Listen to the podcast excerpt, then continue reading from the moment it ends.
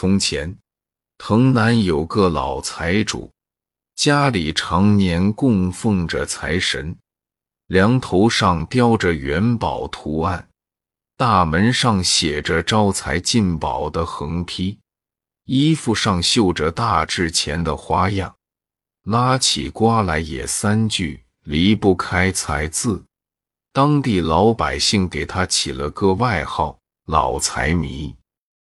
老财迷虽有万贯家产，获得躺游，但对长工们却十分苛刻。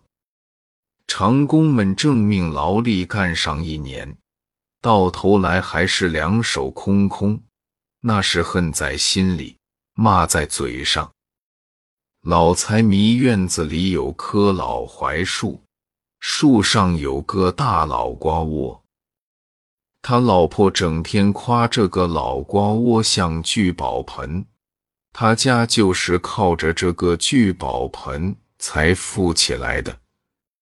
时间长了，长工们都听腻歪了。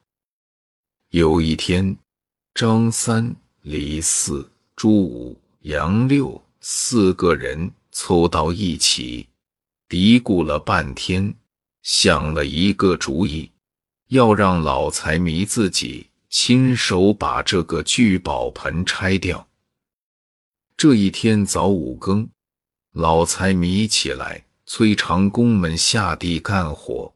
刚一出屋门，就见老槐树下模模糊糊有几个人影，还嘀嘀咕咕在喊扎什么。他忙不迭地躲到假山后。竖起耳朵，想听个究竟。只听张三说道：“咱又不认识什么样的是隐身草，怎么着法呀？”李四说：“反下是编在老瓜窝上，不行，我上去一根一根的挑。”朱五说：“不妥当。”老瓜一叫。惊醒了东家怎么办？杨六说：“那好办，咱先用长杆子把老瓜赶跑，再躲到一边。就是东架起来，一看没人，他准回去睡觉。等他一关门，咱就行动。就这么定了，赶明天半夜里动手。”停了煞，又听杨六说：“刘老道说的这棵隐身草，可是无价之宝。有了它，谁也看不见，想干什么就干什么。咱先说下，不管谁用这根隐身草发了财，可千万不能忘了咱弟兄们。”老财迷又听他们几个嘁嘁喳喳了一阵子，可没听清说了些什么，就看他们下地干活去了。老财迷兜了这个底，又气又喜，气的是长工们要偷他家的宝贝，喜的是他马上就能弄一件无价之宝。他急忙回到屋里。把刚才的事一五一十告诉了老婆，他老婆只了半信半疑。接着又商量了半天，趁着天还不大亮，就开始行动了。老财迷慢慢的爬上树杈，就拆起老瓜窝来。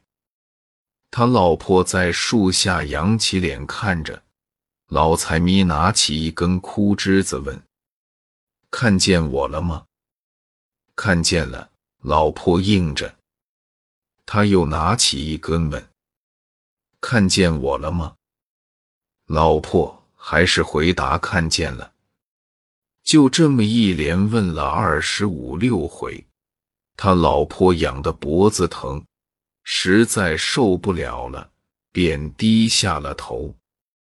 谁知上边又问。看见了吗？他老婆气得随口说：“没见。”老财迷一听，喜出望外，如获至宝，忙把手中的树枝揣到怀里，下了树，回到屋里，把它藏在了大木柜里。这一阵子，可把个老财迷折腾毁了。他一边倒在床上休息，一边琢磨着发财的点子。想来想去，金银财宝再多，也不如做观光棍，去偷县太爷的大印，弄个七品县令做做。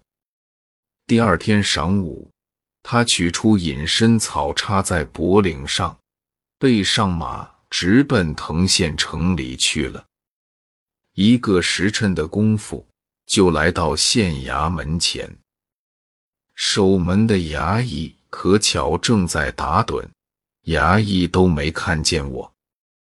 于是他放心大胆的来到大堂上，直奔公案桌，抱起官印，转身就走。值班的衙役们一看，哪里来的愣种？竟偷到县太爷头上来了，就一拥而上，七手八脚的把老财迷打倒在地，捆绑起来，夺回官印。